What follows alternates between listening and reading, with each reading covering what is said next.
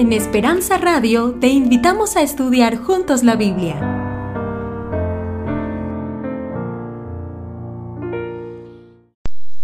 Anoche tuvimos el privilegio de estudiar eh, una parte del capítulo de San Juan. ¿Alguien podría compartir qué fue lo que aprendió, le gustó o alguna cosa que le llamó la atención anoche? Eh, si bien rapidito, alguna persona que le gustaría decir algo de cómo le fue, que aprendió. Este, Ok, hay que imitar a Jesús en nuestros... Bueno, invitar dijo, ¿verdad? Sí, invitar, porque esa era la, idea. ¿Alguna otra idea? Las bodas de Canaán, que yo me equivoqué, porque eso no, pero no está bien. No, pero sí dije como 50 veces las bodas de Canaán. Este, ¿alguna otra persona que alguna cosita ahí que aprendió, que le gustó, que puede aplicar, hermana?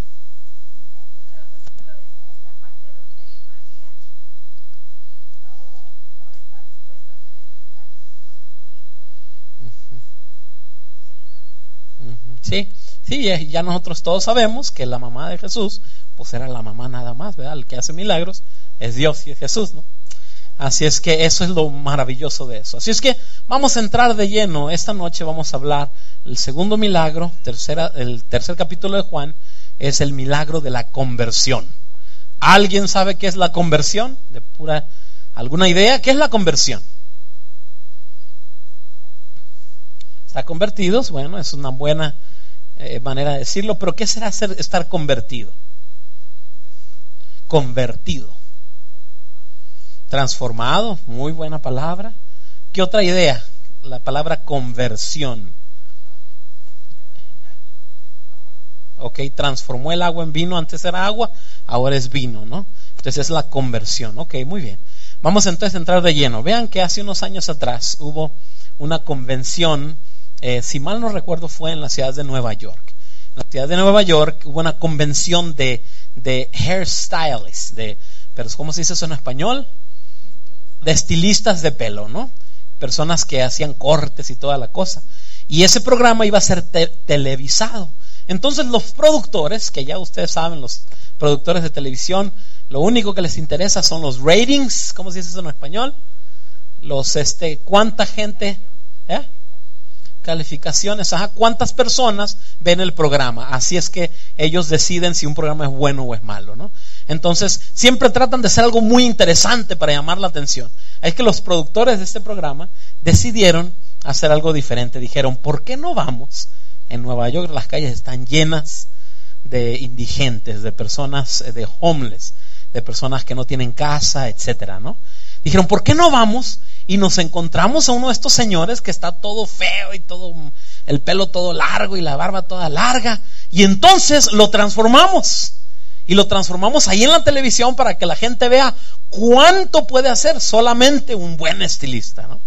Ahí es que salieron a las calles, le dieron la tarea a una joven y ella dijo, yo voy a ir a buscar. Así es que empezó a buscar, a buscar y encontró varios, pero luego decidió hablar con este señor. Si su nombre es Jim Wolf. Y ese señor dijo, no, pues está bien, ¿cuánto me van a pagar? Dijo. Ah, no se preocupe, le vamos a pagar ahí un dinerito y ya todo lo que le interesaba, ¿cuánto le iban a dar, no? Y entonces agarraron a ese señor y lo empezaron a transformar. Le cortaron el pelo, le cortaron la barba, lo bañaron. Me imagino que lo pusieron como unos tres días de remojo, ¿no? Para poderlo despercudir todo. Y entonces, este, y le dieron duro, duro. Y entonces Vean la transformación, mis queridos hermanos. ¿Cómo la ven? Quedó más guapo que yo casi, ¿verdad? ¿Quedó bien? ¿A poco no quedó bien? Usted se lo encuentra en la calle y le dice, Señor, con permiso, ahí pásele, por favor, ¿no?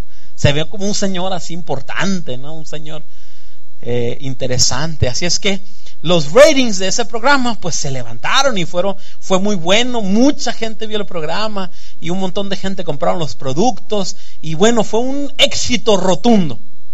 No más que la joven esta este, quería continuar la historia, porque ella, se ella trabajaba para la televisión, quería continuar la historia. Entonces lo que hizo fue, unas semanas después, fue a buscar a este señor a ver cómo estaba. Parece que era una semana y media después, no era ni dos semanas después. ¿Y cuál fue la sorpresa de esta señora? De esta muchacha más bien. que sí lo encontró. Ahí están de nuevo. Qué diferencia tremenda, ¿no? Tremenda diferencia. Pero vean lo que encontró. Una semana y media después, encontró al Señor, estaba golpeado, estaba borracho, el dinero que le habían dado se lo había eh, usado todo para tomar, de nuevo estaba en la calle, no había aprovechado, se le ofrecieron algunas oportunidades y entonces dice la historia y ya no consiguió otra fotografía más, pero eventualmente ese señor regresó y cayó aún más profundo de donde estaba antes porque estaba adicto al alcohol, era un alcohólico. Y es interesante hablando de conversión. ¿Por qué esta historia, hermanos? Porque es interesante que nosotros, los seres humanos, podemos transformar a una persona, pero solamente por fuera. Algunos de nosotros durante la semana nos vemos de una manera, ¿no? Pero el sábado, ah, nos transformamos, ¿no? Y a algunos les cae muy bien la bañada, bien qué bonito se miran, ¿verdad? Entonces el problema es que lo que nosotros no podemos transformar es la parte de adentro. Este señor lo limpiaron por fuera, lo peinaron, lo arreglaron, olía bonito, tenía un traje nuevo. El problema era, el problema era por dentro, no por fuera. Y para esto, mis queridos hermanos, ustedes y yo entendemos y sabemos, lo único que nosotros podemos hacer es entregar la vida a Jesús. Porque Él es el que hace toda la transformación por dentro y por fuera en nuestras vidas. Esta noche vamos a entrar de lleno a mirar este milagro que Jesús realiza. Así es que si gustan abrir sus Biblias, si no, aquí están los versículos, capítulo 3, según San Juan, la palabra del Señor dice, había un hombre de los fariseos que se llamaba ¿cómo? Nicodemo, un principal entre los judíos. Y es interesante, Nicodemo era de la secta llamada los fariseos. Generalmente nosotros hablamos mal de los fariseos, ¿verdad? De hecho es peyorativo o negativo cuando le decimos a uno, oye, ya déjate andar de fariseo. Pues quiero decirles, mis queridos hermanos, que en la época de Jesús los fariseos eran el mejor tipo de personas. Eran individuos extremadamente morales. Eran individuos que hacían todo correctamente como debía de ser. Intentaban ellos guardar todas las leyes de Moisés. Moisés no solamente había compartido eh, los diez mandamientos, sino había, había compartido un sinnúmero de leyes que ustedes las encuentran grabadas en el Antiguo Testamento y todas esas leyes, más un montón más que ellos habían creado, esta gente intentaba guardarlas. Y no solamente era solo un fariseo, sino la Biblia dice que era el principal entre los fariseos. O sea, era una persona mucho abolengo, ¿verdad? Una persona importante. Eh, tenía tanto poder político como religioso, era respetado. En aquellos tiempos, básicamente lo que era política y religión era lo mismo. Y ustedes se acuerdan, años atrás, eh, después de eso, pero años atrás, eh, cuando la Iglesia Católica básicamente movía todo, era igual. La, iglesia, la religión era lo mismo que la política. ¿Y qué les parece si hoy en día hiciéramos lo mismo? Estaría difícil, ¿verdad? Porque ya todos sabemos que la política, ay, ay, ay, da vergüenza. De paso, ya les dije quién va a ganar, ¿verdad? Ayer les dije. Si alguien no viene ayer, yo ya sé quién va a ganar. Así es que si quieren saber, me aviso, me preguntan, ¿ok? Ok, pues les voy a decir, no voy a hacer que se queden con la cosita. Va a ganar Jesús. Amén, es el que va a ganar, la Biblia lo dice. No importa que gane Trump o que gane Hillary Clinton, la realidad es que Jesús es el que va a ganar.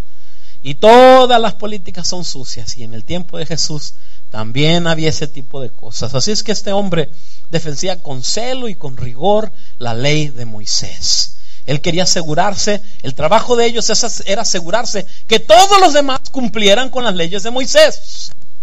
Que la gente anduviera con cuidado, ¿verdad? Que la gente no, no se equivocara, que no cometieran errores, ¿verdad? Ese era el trabajo de ellos. Y ellos vivían una vida bastante, bastante eh, pulcra, bastante, bastante limpia, ¿no? Eh, un hombre de influencia, mucha, mucha influencia tenía este hombre eh, llamado Nicodemo, política, religiosa y económica. Dice la historia, hermanos, que este Nicodemo podía alimentar a seis mil judíos en un solo día con todo el dinero que él tenía. En otras palabras, él podía alimentar por un tiempo a seis mil judíos porque tenía mucho dinero. Era una persona importantísima. ¿Por qué necesito que entiendan esto? Porque lo que hace es muy significativo y tenemos que entender quién era Nicodemo. Nicodemo no era cualquier persona, hermanos. Ayer hablábamos nosotros de una pareja que ni nombre tienen en la iglesia, ¿verdad? Perdón, en la Biblia, ni nombre tenía. Donde hizo Jesús el milagro, esa gente no tenía ningún tipo de abolengo, no era nadie. Y Jesús hace el milagro para ellos. Pero esta noche es diferente porque ahora Nicodemo era una persona pública, muy, pero muy, muy importante. Tenía un tremendo celo misionero. Es importante, hermanos, que entendamos esto porque tener celo misionero es bueno o es malo. Es buenísimo. Ojalá nosotros fuéramos un tercio de lo que era Nicodemo. Si fuéramos un tercio de lo que era Nicodemo, ay, ay, ay, agárrense porque aquí no cabríamos, ¿verdad? Porque todos tenemos celo misionero, amamos a Dios, queremos hacer las cosas correctamente. Pero evidentemente Nicodemo, y evidentemente eso no era todo lo que importa, lo que importaba. Vean el siguiente versículo, dice la Biblia, versículo 1, este vino a Jesús de noche y le dijo, ¿qué? Rabí, ¿qué era la palabra rabí? ¿Qué significaba? Vamos a verlo un poquito más adelante. Sabemos que has venido de Dios como maestro porque nadie puede hacer estas cosas, estas señales que tú haces, si no está Dios con él. ¿En qué momento vino? ¿Por qué, hermanos? Pues a lo mejor trabajaba, ¿no? Este, o yo no sé. Interesante, ¿no? Lo que dice la palabra del Señor. De noche. Si hubiera sido de, de día, hubiera sido un suicidio político. ¿Por qué? Porque los maestros de la ley el principal de los fariseos, ya sabía todo. Estaba, se daba por sentado que este hombre había llegado a donde había llegado porque ya lo sabía todo, ya había llegado allí. Era el máximo, era el principal. Entonces no podía ir a Jesús diciéndole, oye, necesito ayuda. No podía. ¿Verdad? Era un suicidio político religioso que este hombre se acercase a Jesús de día, de acuerdo a la condición de su corazón. ¿Qué pasaba? Pues algo bien interesante, hermanos. Nosotros, así como Nicodemo, podemos aparentar y ver que por fuera estamos bien, que todo está bien. Para no ir lejos, vamos a hablar del pastor Camacho. ¿verdad? Bueno, aparte de lo gordito que a algunos de ustedes no les gusta, ¿verdad? Pero, pero por de ahí en adelante está bien el pastor, ¿verdad? Es buen muchacho. ¿Verdad que sí? Digan que sí, hermanos, para que mi, mi estima propia se levante. O sea, me veo bien, ¿verdad? Más o menos, pues. tampoco soy la última Coca-Cola del desierto, pero, pero me veo más o menos, ¿verdad? Pero luego el dicho dice, caras vemos y qué? Y corazones no sabemos. Evidentemente, mis queridos hermanos, este gran hombre tan importante tenía de alguna manera problemas en su entendimiento de quién era Jesús y qué había venido a hacer Jesús. Interesante pensar, hermanos, que se aproxima de noche, porque así posiblemente se encontraba su alma, se encontraba en tinieblas, se encontraba de noche. Dice la Biblia, hermanos, que nosotros tenemos que acercarnos a la luz de Jesús para poder ver. Es en la luz de Jesús. Jesús es luz y cuando nos acercamos a Él podemos ver. Cuando estamos alejados de Él andamos en tinieblas. Y nos equivocamos y nos tropezamos y caemos porque no podemos ver. Y ahora tenemos a un hombre quien aparentaba vivir en una luz tremenda, pero estaba evidentemente con una situación con la que él estaba batallando. ¿Qué dice ahí? ¿Su vida qué? Vamos a hablar un poquito. ¿Qué es el legalismo, hermanos? ¿Mm? ¿Pero es malo estar apegado a la ley? No. No, no es malo. Hermanos, ustedes y yo, entre más nos apeguemos a la ley, más bendición habrá. Porque la ley de Dios se hizo para que nosotros fuésemos prosperados en todas las cosas. ¿Cuál es el error entonces? ¿Mm? puede retroceder posiblemente. El problema es este, hermanos, El legalismo es muy interesante porque el legalismo no es que yo personalmente comprendo lo que Dios o estoy estudiando y aprendiendo lo que Dios desea de mí, sino lo hacemos lo que Dios desea de la hermana o del hermano o de aquel, o de la hermana aquella o del pastor o de aquel que vio allá. Tratar de explicarles un poquito. El problema del legalismo, hermanos, es que nosotros no guardamos las cosas por amor de Dios. Las guardamos. Voy a utilizar una palabra del pueblo. Para pantallar. ¿Conocen la palabra? Para quedar bien. Para mostrar que píos somos. Y para hacer sentir mal al otro. Es bien interesante, hermanos, el legalismo es un problema serio que sofoca el alma, porque nosotros, eh, no, Dios no nos hizo a nosotros para guardar todas las cosas, Dios nos hizo para creer en su amor, para amarlo, y por amor entonces Dios va a hacer la obra de restauración en nosotros, y entonces nosotros por ende, por el amor de Dios, por su presencia en nuestras vidas, decíamos ayer, ¿por qué Dios, es cierto que Dios nos toma, así como somos, nos toma, sí o no? Claro que sí, Dios así nos acepta. ¿Por qué? Porque nosotros no podemos transformarnos a nosotros mismos para entonces ir a Jesús. Ahora, hay mucha gente que se confunde con eso. Mucha gente dice, no, yo necesito dejar esto y hacer esto para poder ir, para poder entregarme a Jesús. No se puede. Ahora, dice la N.G. White en un librito que se llama El Camino a Cristo, que nosotros podemos moderar o transformar y hacernos eh, un poquito más éticos, un poquito más morales. Podemos hacer algunos cambios. Pero eso no es lo necesario, hermanos. La necesidad que nosotros tenemos es de que nuestra naturaleza sea transformada. ¿Y acuerdan lo que dice el pastor Bullón? El pastor Bullón dice que no puede usted agarrar un árbol de mangos y estarle allí orando, pidiéndole que dé manzanas. No se puede. ¿Por qué? Porque es un árbol de mangos, pues. Y usted puede, mi papá es ingeniero agrónomo, ¿ok? Y mi papá hacía injertos, ¿saben lo que es eso? Le injertaba así, por ejemplo, teníamos, me parece que era un guayabo, y mi papá le, injertó, este, ¿cómo se dice? Arayanes, arrayanes, arrayanes, ajá. Entonces las guayabas estaban bien raras, pero estaban ricas. Y, varios injertos hacía en la casa, porque mi papá es ingeniero agrónomo y teníamos mucho patio, pero no se puede nosotros, seres pecaminosos, producir buenas obras. No se puede, porque somos seres pecaminosos.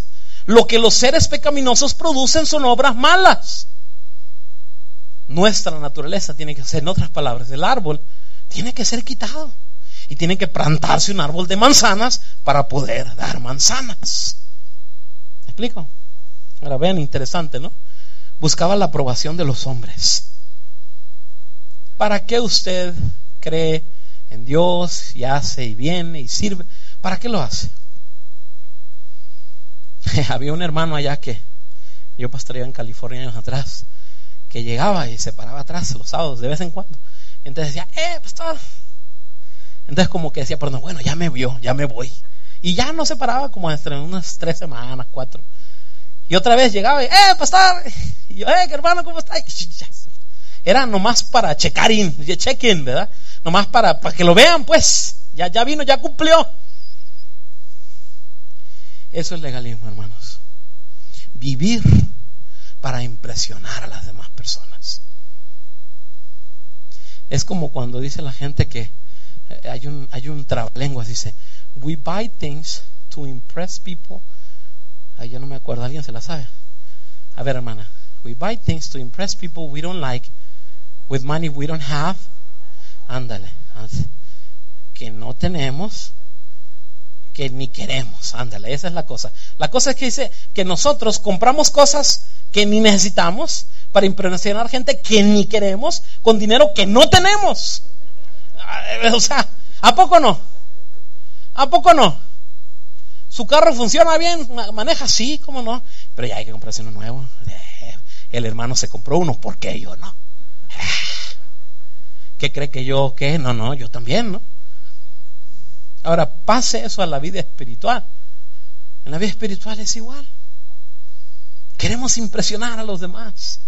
¿Y saben qué es lo más bonito que hacemos cuando somos así legalistas? Lo mejor que hacemos es andar apuntando. Hoy oh, vieron al hermano. Uy, trae camisa gris. Mm, anda mal. De seguro es porque así tiene el alma gris. Y es que inventamos cada cosa, hermanos. Yo no sé dónde salió esa, pero está buena, ¿no? O sea, inventamos cada cosa porque vivimos por los demás. No, eso es legalismo. Yo les platiqué, creo que cuando estaba estudiando teología en Costa Rica, eh, me mandaron a hacer mis prácticas pastorales y en la puerta se paraba así como está el hermano. ¿Cómo se llama, hermano? Ernesto, así como está el hermano Ernesto. Lo que no se sabía es que el hermano que se paraba era un diácono, traía una reglita, traía una regla. ¿Serio? No estoy jugando. Me pasó a mí. Dijeran los viejitos, lo vi con estos ojos que se han de comer los gusanos. Se paraba allí el hermano y entonces se dedicaba a medirle la falda a las hermanas. Y entonces si había una hermana que no daba la medida que él quería, entonces, este, hermanita, venga. Ay, hermanita, este, con mucho cariño le digo, hermanita, ¿se puede cambiar, por favor?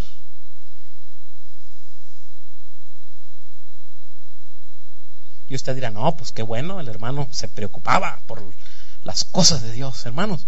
Dios no nos llamó a andar midiendo a las demás personas. No, no nos llamó. Dios nos llamó a serle fieles, fiel a Él, a su palabra. Dios nos llamó a guardar la ley con la entereza de nuestras vidas. Dios nos llamó a servirlo, a amarlo profundamente, no andar midiendo a las demás personas. Y esto sucedía con este hombre que se preocupaba por todo mundo, pero por dentro estaba vacío. El legalismo, hermanos, sofoca. Y les voy a explicar por qué. Es muy sencillo. Porque nosotros, seres pecaminosos, la única manera en que podemos ser transformados es por la presencia de Dios en nuestras vidas.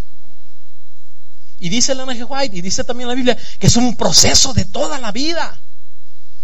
Es un proceso en el cual nosotros entramos a caminar con Dios y aprender de Él y a, conocer de Él y fallamos y nos equivocamos, pero nos volvemos a levantar en el nombre de Cristo Jesús porque Él nos ama y nos perdona hasta que un día podemos, dice eh, Efesios, que podamos llegar a la estatura de la plenitud de Cristo Jesús. Pero Dios no le llamó a usted ni me llamó a mí a andar midiendo a los demás ahora, nomás para cerrar esta idea. Sí, claro nosotros este, somos, somos em, Génesis capítulo 3, eh, le dice Caín, eh, Dios a Caín, oye, ¿dónde está tu hermano? ¿Y qué le dice Caín? Oye, pues ¿qué soy yo guarda de mi hermano? Hay una versión que me gusta que dice, ¿qué acaso yo I'm a babysitter of my brother? Soy un, ahí lo tengo que andar cuidando. Y la respuesta, cuando usted estudia ese pasaje, la respuesta es sí, sí. Dios nos llamó a cuidarnos los unos a los otros, no a criticarnos a cuidarnos, a amarnos, a mirar que la hermana este, eh, tiene una enfermedad, hay que orar por ella, a mirar que el hermano se equivocó ayer, hay que levantarlo, a mirar que el hermano eh, se le subió el... ¿Cuál es el apellido, hermano? ¿Macario qué? ¿El apellido? ¿Macabeo? No, Pérez. Se le subió lo Pérez el otro día. Entonces hay que amarlo y hay que cuidarlo y hay que amarlo y decirle, hermano, no se preocupe, vamos a trabajar juntos. Yo también soy igual, hermano, a mí se me sube lo camacho a veces. Y no soy macho, pero soy camacho, así es que ya sé, o sea, eso sí Dios nos llamó a cuidar, a proteger, a amar, a servir, a, ponernos allí, porque la vida cristiana, hermanos, es un sacrificio. Es un sacrificio. Yo me sacrifico por Él porque lo amo, porque Dios hace eso por mí siempre. Eso no es legalismo, mirar, hablar, eh, amar. Yo tengo una regla cuando yo pastoreo, yo le digo a los hermanos, si van a criticar a un joven o quieren decirle que el pantalón está muy guango, que el pelo está muy largo, que, que, que, que, qué sé yo, tantas cosas que nos preocupan los adultos de los jóvenes. Entonces, puede hacerlo. Nomás asegúrese que ese muchacho sepa que usted lo ama. Y para eso usted necesita invertir tiempo con este joven, esta joven, para que ella y él sepan que usted lo ama. Y entonces cuando usted lo ama, él le puede decir, oye, mi hijo, ¿sabes qué? Y él, como sabe que lo ama, dice, thank you, man. Thank you so much. Um, uh, thank you. Pero no lo va a hacer, no va a cambiar. Bueno, pues hay que seguirlo amando, ¿no? Se ven la, gran diferencia, hermanos. Y a nosotros se nos hace más fácil criticar. ¿Alguna vez de pura casualidad usted ha visto una novela así de esas chiripadas de la vida? ¿Ha visto una novela? Está bien, no levante la mano, no se sientan mal. Hay una hermana que allá, sí. ¿Ha visto la novela? ¿Qué pasa en las novelas? ¿Cuál es el tema sobresaliente de las novelas? Mentiras. ¿Verdad? Me encanta cuando dice, María Eugenia, él es tu hijo. ¿Por qué no le dijo cuando nació ya? Porque no hay novela, no hay novela. Si le hubiera dicho cuando nació, oye, estoy embarazada de ti, ya no hay novela, se acabó. Todo es mentira y es una, una de la vida horrible. Legalismo, hermanos, es vivir bajo ese, estos estatutos que miden a los demás. Vean lo que dice este, aquí de, de, de Nicodemo. Aparentan vivir en la luz. Aparentan. Y les voy a decir algo, hermanos, se lo digo con mucho respeto. En mi experiencia como pastor y en mi experiencia como ser humano, los que más criticamos somos los peorcitos. Párele de contar. Así es, hermano. Me ha tocado miles de veces, hermanos, que andan, pero siempre apuntando a los demás. Al rato se descubre que por ahí andaban peor. Así es que si usted le gusta andarle contando al pastor, ay, vi al hermano el otro día, el sol ya se había metido y lo vi en la tienda. Entonces, yo personalmente digo yo, ay, pues que lésteme el hermano, pero digo yo, este, ¿qué estará guardando? Y, ustedes se ríen, pero es verdad, hermanos. Cuando el alma está embuida de la presencia de Dios, nosotros no tenemos tiempo, hermanos, para andar midiendo a los demás. Es decir, Dios no nos llamó a nosotros a ser los policías de la iglesia. No existe ese ministerio. En el ministerio de los policías de la iglesia. Yo ando midiendo que todo mundo haga y se fue aquí vámonos. No existe ese ministerio. ¿Eh? Ni con Macana, peor todavía. No, no, no. Está el misterio del amor, de iniquidad, de, de, de, servir, de servicio, de amar, de respetar, de levantar a los que se caen. El otro día dijo un pastor, se me hizo bien interesante lo que dijo. Dijo él, nos asustamos cuando un hermano se equivoca. Y así hacemos, ¿eh? ¿Supiste? ¡Ay, qué feo! Dice uno, ¿no? ¿Qué pasó? Fíjate acá la hermana. ¡Ay, cállate vos! La vieron vos. ¿Cómo que la vieron? ¿Dónde? Y ahí nos asustamos, ¿no? Pero fíjense, fíjense qué interesante. Nosotros nos debiésemos asustar cuando un hermano hace bien. Porque somos pecadores. Y cuando un hermano hace bien y vive bien, ahí nos debemos asustar porque entonces podemos entender que la obra de Dios está trabajando en la vida de Él. Amén. Alabado sea el nombre del Señor. Cuando fallamos, pues hay que sentirnos mal y hay que levantar y hay que perdonar y hay que traer. Ah, pero ¿cómo nos encanta sonar y mirarnos como que somos más santos que los demás? Cuando Dios nos llamó, hermanos, a vivir bajo su gracia y bajo su amor. Y ya no quiero tomarles más tiempo porque, híjole, se va el tiempo muy rápido. Y eso que ando enfermo, si no ando bien enfermo, hijo. Y finalmente, hermanos, e, el, el, el legalismo es la persona que está obsesionada con el yo. La obra más maravillosa que Dios hace en la vida de nosotros, hermanos, es quitarnos el egoísmo. Todas las cosas que Dios creó las hizo para deshacernos del egoísmo. Nos permitió este asunto llamado matrimonio. Mira qué bonito. ¿Para qué? Para aprender de la otra persona, para ser humildes, para saber que no todo el tiempo este, eh, nos toca a nosotros, también les toca a ellas. Nos permitió tener hijos, hermanos, para humillarnos y saber había un pastor que decía que hasta que cuando tenía hijos chiquitos siempre andaba predicando de, cómo cuidar hijos hasta que sus hijos crecieron. No, dice, ya mejor no dije nada. No, ya. Hermanos, es que vivimos en un mundo de problema y de pecado y, hay, y los hijos no siempre salen como uno quiere y, y, hay que trabajar con ellos y hay que orar con ellos y hay que hacer culto con ellos y hay que hablarles y hay que amarles. Es un trabajal. Yo tengo tres. Un día le dije a mi mamá, mamá, nunca había visto un chamaco tan travieso como este. Y mi mamá me dijo, ay, yo sí me acuerdo de uno, dice. es que así es. Dicen que hay que pagar los platos que uno rompió, ¿no? No es fácil ser marido, ser mujer de un hombre, no es fácil. No es fácil, no es fácil, no es fácil pues. Necesitamos a Dios para que nos ayude a amar verdaderamente, para que nos ayude a lidiar con nuestros hijos. Lo necesitamos. Imagínense que el hermano ve a su hija que se equivoca y que venga, no con ella, pero viene acá y le dice, oye, fíjate que mi hija anda bien mal.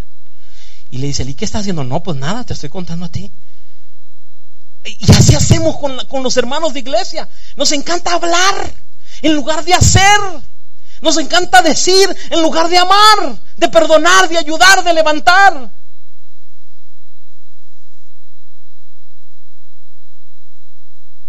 Dios no nos llamó a eso, hermanos. Dios nos llamó a amar, a servir a los demás. A medida que nosotros crecemos en espíritu.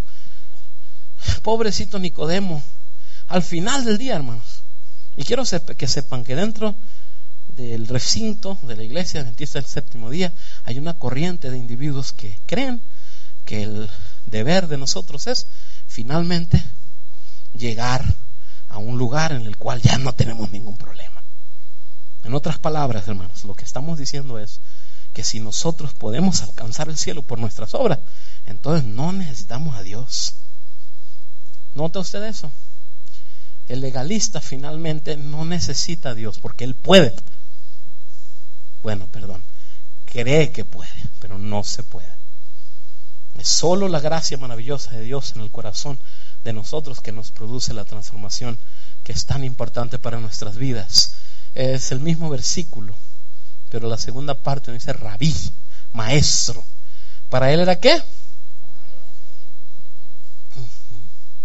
Para él era un maestro que venía de Dios. La pregunta es, ¿quién es Jesús para ti? Porque una cosa es respetar a Jesús, ¿no? Bueno, pues yo lo respeto porque pues fue un gran maestro. Así hacen los hermanos mormones, ¿no? Ellos dicen que fue un gran profeta, ¿no? Fue, fue bueno, ¿no? Tremendo. Jesús. Pero eso no es suficiente, hermanos. Tenemos que reconocer que es Dios. Que es Dios y que a Dios nosotros lo reverenciamos y lo amamos y lo servimos. Jesús es, sí es maestro, pero es mucho más que un maestro. Es el Dios del universo. Fue a través de Cristo Jesús que creó, Dios creó todas las cosas que existen. Jesús era la respuesta a su frustración y a su cansancio, pero él no lo veía, lo veía como un maestro. Era, era alguien más que, que, podía enseñar. Y a veces nosotros, seres humanos, hacemos lo mismo con Jesús. Lo vemos como, como que si nos puede enseñar algunas cosas. Pero Dios, mis hermanos, es para ser adorado, para ser venerado, para estar en su presencia, para beber de su gracia y de su amor, para estudiar su palabra y entenderlo y conocerlo, crear una relación de amor con Él, porque Él así nos ama. Así nos ama. Dios es relacional, hermanos. Y yo siempre he pensado que ese maravilloso, sabio Dios, por eso nos hizo andar en parejas matrimonios y padres. ¿Por qué? Porque tenemos que aprender a relacionarnos los unos con los otros. Hay un libro que se llama, este, me está yendo, se llama, no es conducción al niño, es este, no es educación. Bueno, pues les voy a decir la verdad, no me acuerdo qué libro es. Pero el G. White dice, hermanos, que la salvación de nuestros hijos hasta cierta edad depende de quién? De los padres. Ahora, cuando alguien me dijo eso, dije, no, no, no, no, no, no. La salvación depende de Dios. La sangre de Jesús depende de Dios. Pero entonces ella explica que lo que pasa es que un niño no puede entender el concepto de Dios, pero sí puede entender su amor y su cariño. Eso sí lo puede entender. En otras palabras, ustedes y yo modelamos el amor de Dios y el cariño ¿Cuántos individuos hay? De paso, si no lo sabía, psicológicamente comprobado, personas que, hombres que no pudieron tener una buena relación con su papá, batallan en su relación con Dios. ¿Por qué? Porque no tuvieron un buen ejemplo. Había un hermano en la iglesia que nomás llegaba el 10 de mayo y la celebración del Día de las Madres no venía. ¿Por qué? Porque se había peleado con su mamá, no la quería para nada. Y no venía, ¿no? Están con sus cosas paganas del mundo, decía. Si no estamos haciendo nada pagano, nomás estamos recordando a la que nos dio vida. a la que Dios utilizó para darnos vida. Es extremadamente importante, hermanos, que entendamos que la única respuesta a nuestras necesidades proviene de Dios, no proviene de ningún otro lugar. Hermanos, al final del día, nada nos salva que no sea Jesús, solamente Él nos salva. Nuestras obras, nuestros bríos, ganas que tenemos, no nos salvan nos ayudan, nos enseñan. Eh, claro que hay que luchar todos los días por ser mejor, claro que hay que luchar porque el matrimonio vaya bien, claro que hay que luchar por ser un buen cristiano, claro que hay que luchar porque la ley de Dios se refleja en mi vida todos los días, pero no lo hace uno para ser salvo, lo hace uno porque ha sido salvo en Cristo Jesús y ahora uno está agradecido, agradecido porque Dios me salvó. Y cuando la cosa es por amor, entonces porque dicen, ¿cómo dicen? Que a fuerzas ni los qué, ni los zapatos entran, ¿no? No es que no. Pero por amor, ahí está la cosa diferente. Imagínense que un día, Rafael, imagínate, antes de que conocieras a tu esposa, ¿ok? Te la, ves por allí, ella no te conoce y tú vas y le dices, eh, señora, quiero decirle, señorita, que dentro de unos meses usted me va a lavar la ropa, me va a planchar, me va a hacer comida, va a tener tres hijos conmigo. ¿Cuántos tienes? Tres. Ah, tiene, va a tener tres hijos conmigo y, ya va a vivir conmigo, ¿ok? ¿Qué hubiera dicho usted, hermana? Diga la verdad. No. Pues que no, ¿verdad?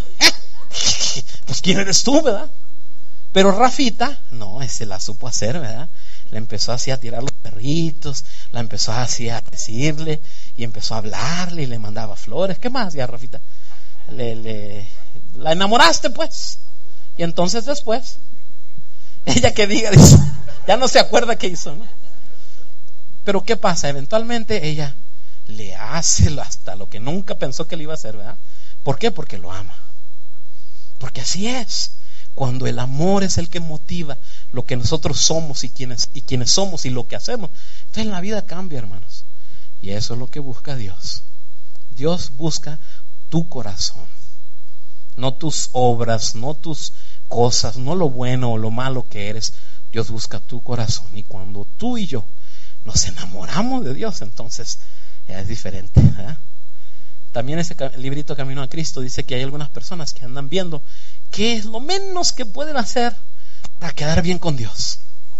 Así dice el Camino a Cristo, ¿no? Dice, hay unos que andan allí diciendo, ¿qué es lo menos que puedo hacer? Por ejemplo, hay gente que pregunta, Pastor, ¿a qué hora se acaba el sábado? Porque eh, va, va, a pelear el Canelo contra quién sabe quién este, a las seis, eh, a las seis cinco, la pelea es a las seis cinco, o sea, como lo menos que podemos hacer.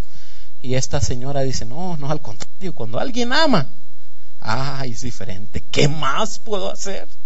¿Qué más puedo hacer? Porque estoy enamorado. Porque amo a ese Dios maravilloso. Jesús, mis queridos hermanos, al final del día era el Hijo de Dios, era Dios mismo. Y Nicodemo tenía que reconocer que Él era Dios. Y cuando ustedes y yo reconocemos que el Hijo de Dios vino, murió por nosotros, nos dio vida eterna, entonces nuestra vida es completamente transformada. ¿Por qué fue Nicodemo a Jesús? Número uno, ¿cuál fue la primera razón? Por los milagros. Por eso fue. Y vean lo que dice el capítulo.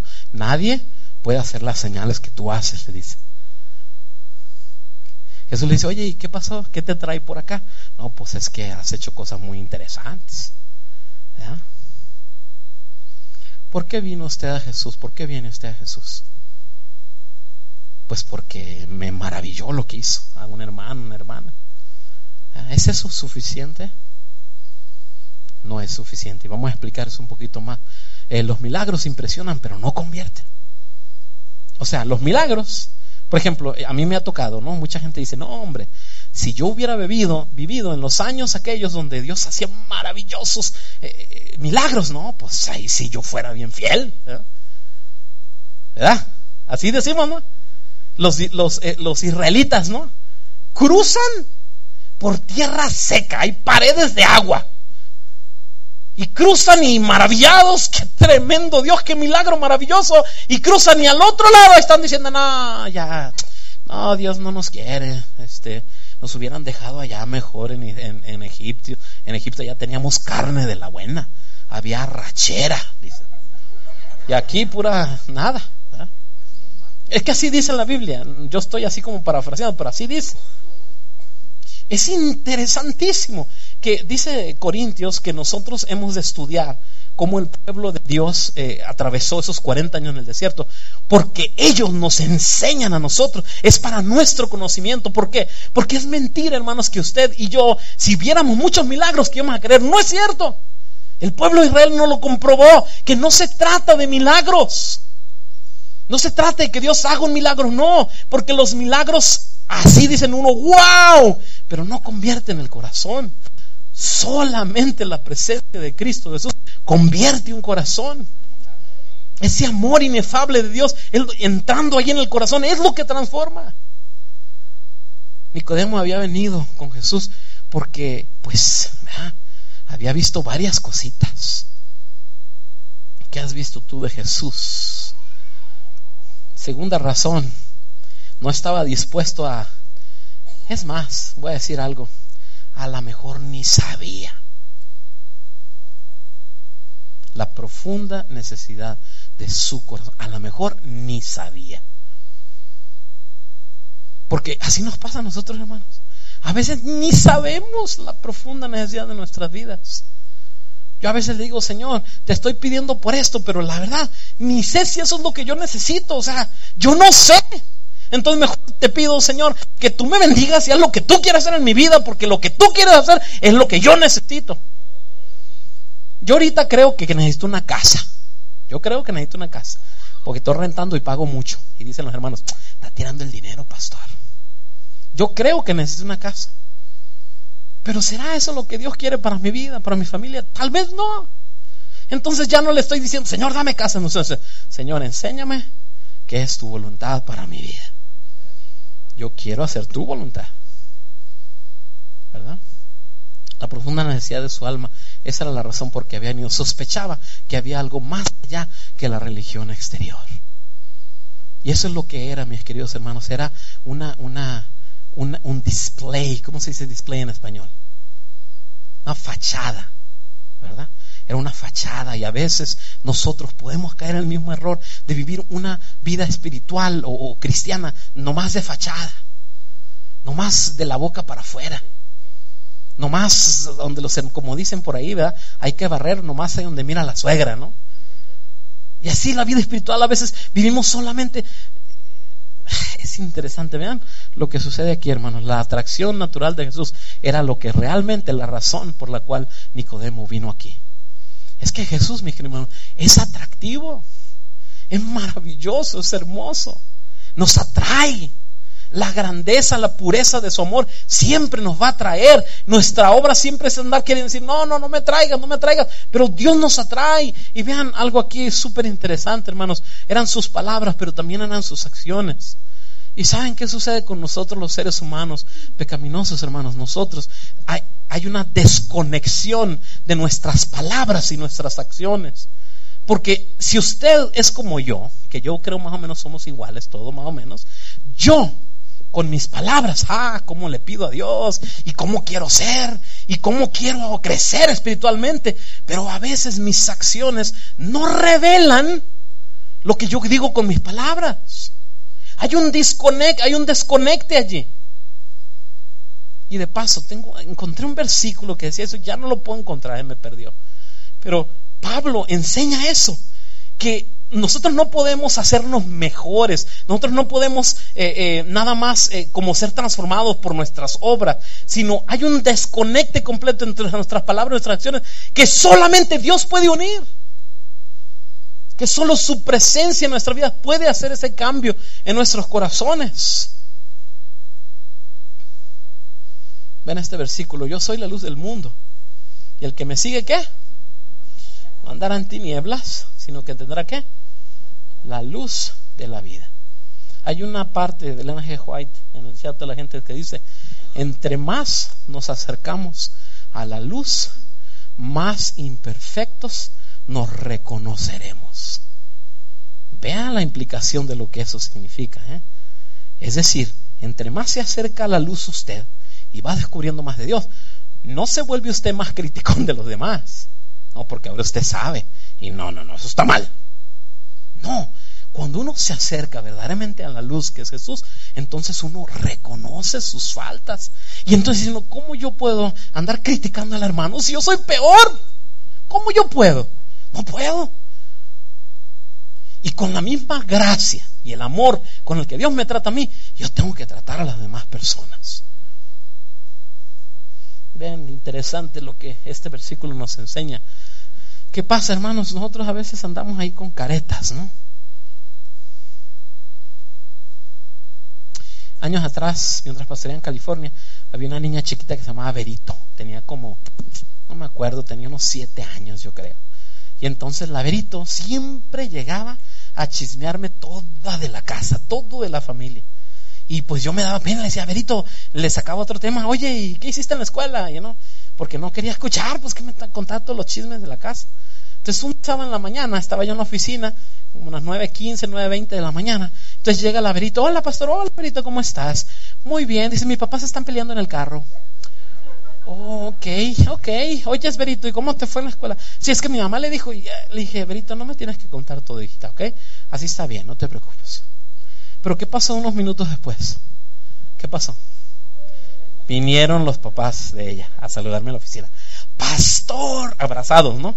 así agarraditos. Feliz sábado, pastor. Amén. Ahora, yo ya estoy colindando en la crítica, ¿no? Mi deseo no es criticar, hermanos. Sí, claro, o sea, tampoco vamos a, nos peleamos en la casa, vamos a pelear aquí también. Hay que cuidar, etcétera. La realidad de las cosas, mis hermanos, hermanos, es que nosotros necesitamos conectar nuestras palabras con nuestras acciones. Y solo Jesús puede hacerlo cuando nosotros nos preocupamos solo por la parte exterior de nuestras vidas. Entonces hay un vacío por dentro que no nos permite ser felices. Les voy a decir una cosa, hermanos. Ahí les va, ni modo, discúlpenme. Pero la realidad de las cosas es que estas, ustedes y que estamos aquí y yo, tal vez mañana no vamos a estar. Tal vez yo no voy a estar mañana. ¿Por qué? Porque cuando nosotros nos centramos en el legalismo, uno de estos días nos cansamos de luchar, porque no podemos ser lo que Dios quiere que seamos.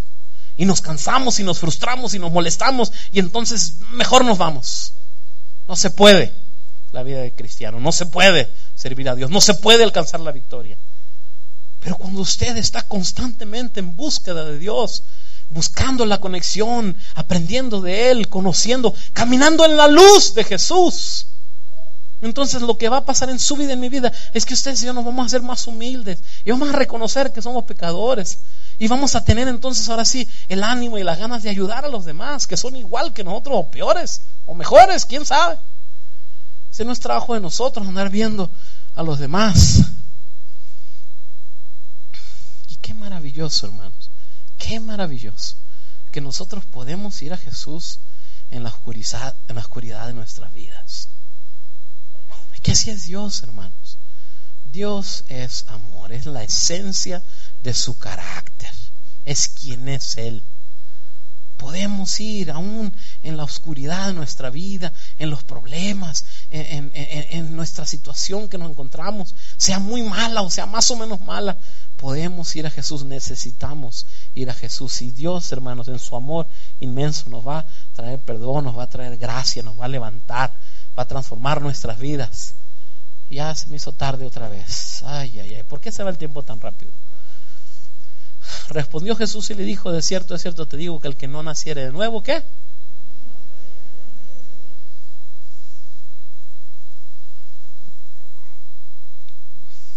Nicodemo quería un quick fix.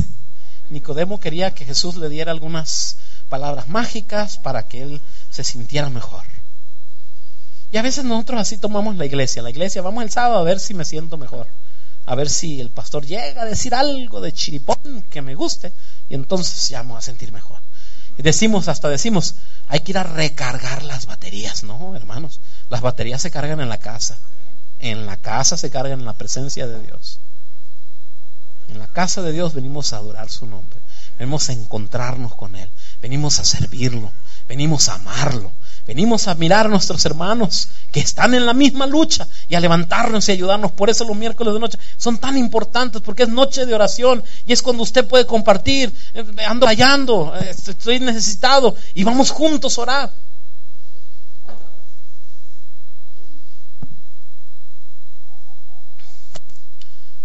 Interesante, ¿no? Que Jesús eh, no se puso a discutir su autoridad, quién era. Imagina que le hubiera dicho Jesús, mira, mira, mira, déjame empezar de arriba. Yo soy Dios. ¿Te guste o no? ¿Ah? Porque así somos los humanos, ¿no? Ey, ey, ey, ey, yo soy el pastor Camacho. A mí trátenme con respeto porque aquí nomás mi chicharrón estruena. Pero Jesús no es así. Y es el Hijo de Dios. Jesús no es así. Él no le interesa ese tipo de cosas. Le interesa el corazón suyo y el corazón mío. No le interesa su posición. Jesús va al corazón, a la raíz del problema. Jesús le dice, mira Nicodemo, para dejarnos de rodeos, lo que tú necesitas, Nicodemito, es nacer de nuevo, hermano. Tú tienes una naturaleza pecaminosa y tú necesitas nacer otra vez. Ese es el problema, Nicodemo. Ese es el problema de tu vida y de mi vida, hermano, que necesitamos un nuevo nacimiento en Cristo Jesús. Eso va a ser lo que va a hacer los cambios de nosotros. Es Jesús quien hace cambios. Nosotros no podemos. No son obras buenas, sino una sola obra. O sea, no, no nos salva el realizar obras buenas, sino la obra de Dios es la que nos salva. Es decir, la transformación que Dios nos da en nosotros, el cambio de, de naturaleza, eso es lo que nos salva a nosotros. Y nos transforma y nos enseña y nos ayuda y nos levanta y nos encamina y nos muestra para poder llegar al lugar en el cual Jesús quiere que nosotros estemos. No es haciendo, sino que naciendo.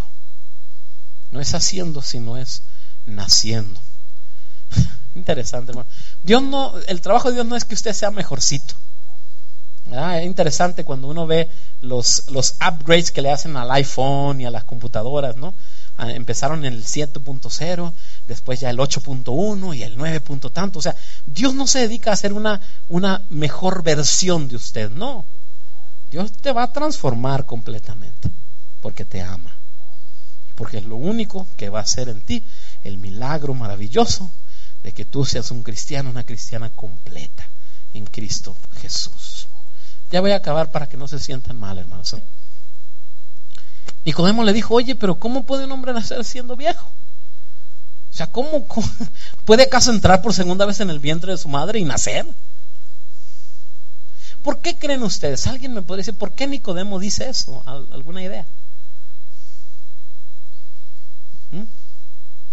Hay un versículo en la Biblia que dice que las cosas espirituales se entienden como espiritualmente y las cosas terrenales pues terrenalmente. Nicodemo estaba todavía en un momento en el cual él, veía las cosas terrenalmente, no estaba viendo la profundidad de lo que Jesús estaba diciéndole. O sea, a ver, espérate Jesús, ¿quieres que me meta en el vientre de mi madre? para nacer de nuevo, por favor, eso no, nunca nadie lo ha hecho. ¿Qué dijo Jesús? y esto es lo que, lo que, lo interesante, hermanos. Y ya que voy a acabar. Esto es lo interesante. Nicodemo le estaba diciendo a Jesús, lo que tú dices no se puede hacer. Eso es lo que le está diciendo Nicodemo a Jesús. Y yo personalmente confieso delante de ustedes que ha habido ocasiones en mi vida que yo también le digo a Jesús que lo que Él me pide no se puede hacer. Porque yo estoy pensando como un ser humano. Y en ese sentido tenemos razón. No, no se puede volver al vientre de la madre. No se puede. Pero Jesús está hablando espiritualmente a nuestras vidas. Y nos está diciendo a nosotros esta noche, hermanos, y de paso le hablo a los hermanos que tienen 50 años aquí, 30, 20, 10 o que tienen un día. Porque no hay diferencia. Lo que Dios, Jesús estaba diciendo a Nicodemo es, es un milagro que yo puedo realizar en tu vida. Y si tú quieres el milagro de la conversión, yo lo puedo hacer, Nicodemo. Yo puedo hacerlo. Yo puedo hacer ese milagro para ti, yo puedo transformar tu vida. ¿Cuántas veces le hemos dicho a Jesús que no se puede, hermanos? ¿Cuántas cosas hemos estado eh, allí diciéndole a Dios que no se puede? ¿Cuántas personas me han dicho, no, pastor, yo, yo me quiero entregar, pero mi trabajo? Es que cuando, cuando tú comparas tu trabajo con vida eterna. No hay manera de, porque estamos hablando de dos cosas totalmente muy diferentes. Adelante, adelante. O sea, cuando estamos hablando, feliz noche, mi Dios les bendiga. Cuando estamos hablando de cosas espirituales, Dios nos está hablando directamente a nosotros y nos está diciendo que sí se puede, que Él puede hacerlo, que Él puede transformarnos, que Él puede hacer el milagro que nosotros necesitamos.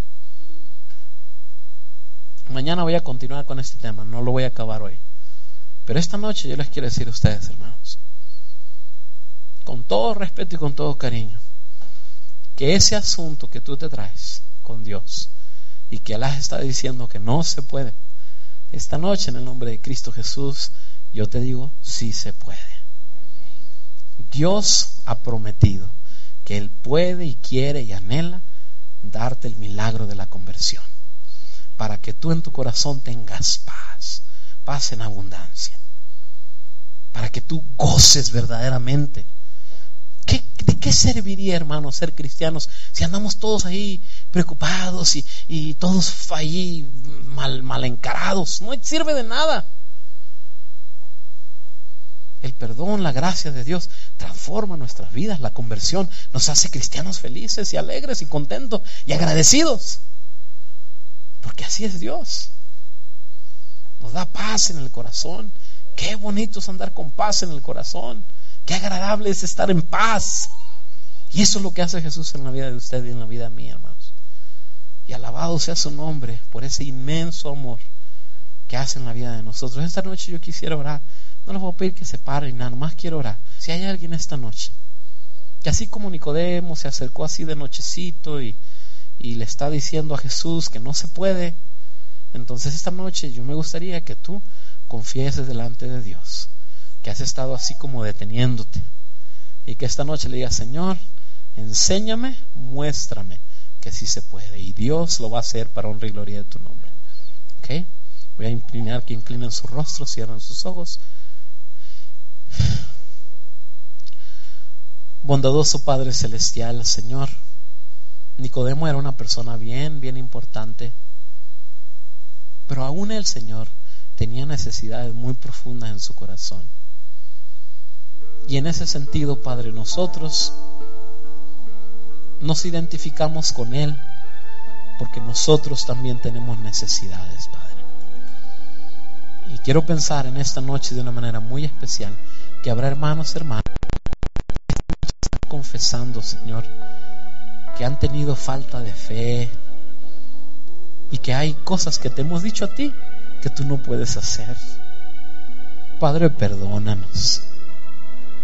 Y danos el privilegio, Señor, esta noche de contemplar el milagro, de servirte, de amarte, de tener paz en el corazón, de protegernos los unos a los otros, de llevar un hogar lo mejor que se pueda de proteger a nuestros hijos, amarlos, ayudarlos.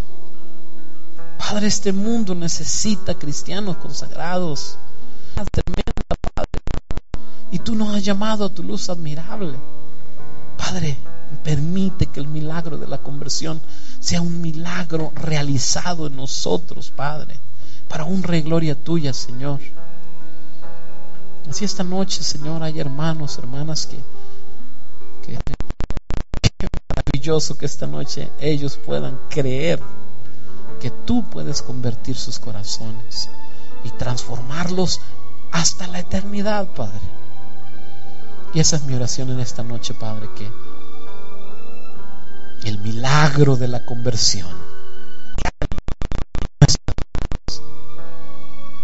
honra y gloria de tu nombre y porque creemos y sabemos que vienes pronto, Señor.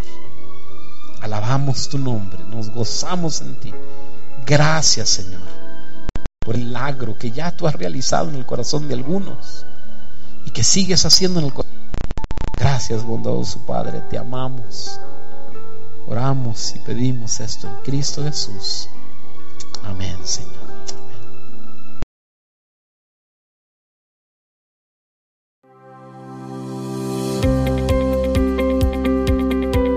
Esperanza Radio.